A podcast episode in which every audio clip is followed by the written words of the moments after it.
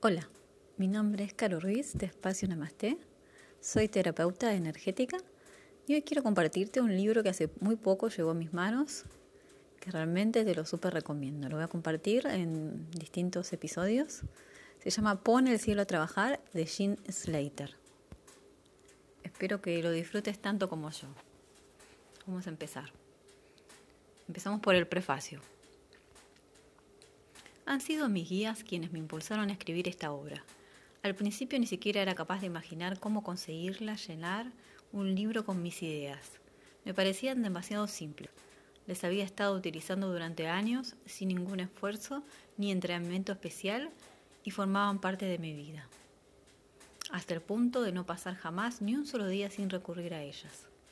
Sin embargo, no tardaba más de 10 minutos en compartir todo el proceso con mis amigos de modo que cómo me las arreglaría para emplear material lo suficiente como para llenar un libro.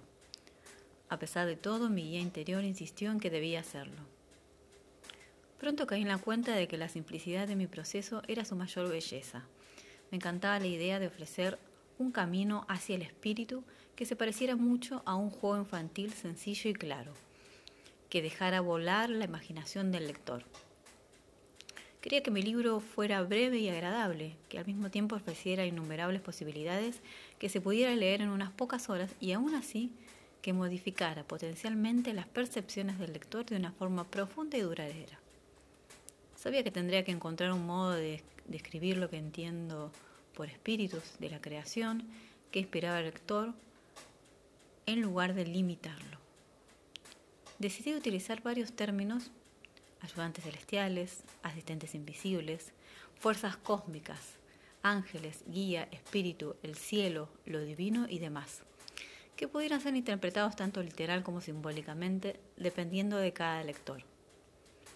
Sabía que muchas personas considerarían a los espíritus de la creación como seres reales, mientras que otras los considerarían los espíritus de la creación como parte de su propio ser interior o superior o simplemente como una manera práctica de conceptualizar la benevolencia y los recursos infinitos de la dimensión no física o de todos los seres superiores. Pero mi mayor deseo era que mi libro abriera una hermosa puerta para que pudiera ser traspasada por lectores de diferentes niveles de conocimientos y todo tipo de opiniones. Así fue como en la primavera del 2002 me puse manos a la obra y presencié como mis ideas comenzaban a tomar forma y adquirir sin perder su preciada simplicidad. A medida que el libro evolucionaba, mi propia conciencia personal sobre quiénes somos en realidad y qué hemos venido a hacer en el mundo se ampliaba radicalmente. Muchos maestros espirituales nos enseñan que la vida es un don que debe ser vivida en alegre sincronización con nuestro origen divino. Solo pocos años atrás llegué a entender que para conseguir esa sincronización debía poseer, aceptar y emplear esa parte divina de mi ser.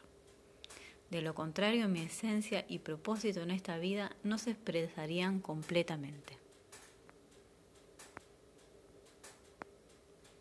¿Contratar a mi propia divinidad? Exactamente. ¿Qué significa esto? Advertí que para mí la respuesta residía en crear mi propia realidad.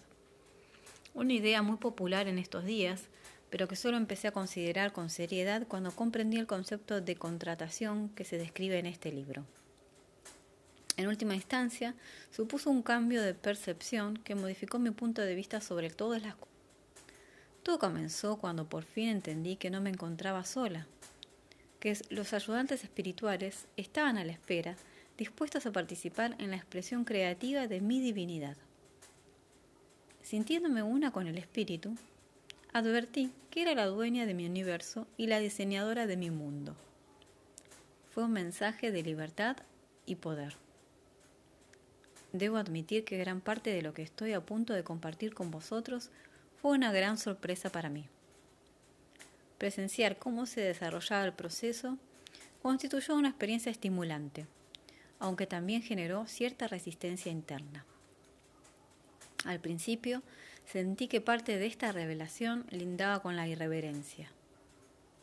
Reconozco ahora que mi aprensión era un reflejo de los sufrimientos cada vez mayores que surgían en mi conciencia. Mientras mi espíritu se ampliaba y alcanzaba una comprensión más completa de todas las cosas, nuevas percepciones reemplazaban las creencias que ya no me servían. Cuando decidí compartir esta información, recibí respuestas sinceras de muchas personas que también oían un susurro interior que las surgía a organizar sus vidas en colaboración con el poder del universo. Llegué a verme a mí misma como un puente y considerar que mi misión era conectar a los demás en el mundo espiritual de una forma fácil y tangible. Escribir este libro fue un paso inevitable en mi camino hacia la aceptación de mi propio poder divino y hacia la tarea de inspirar a los demás para que hicieran lo mismo.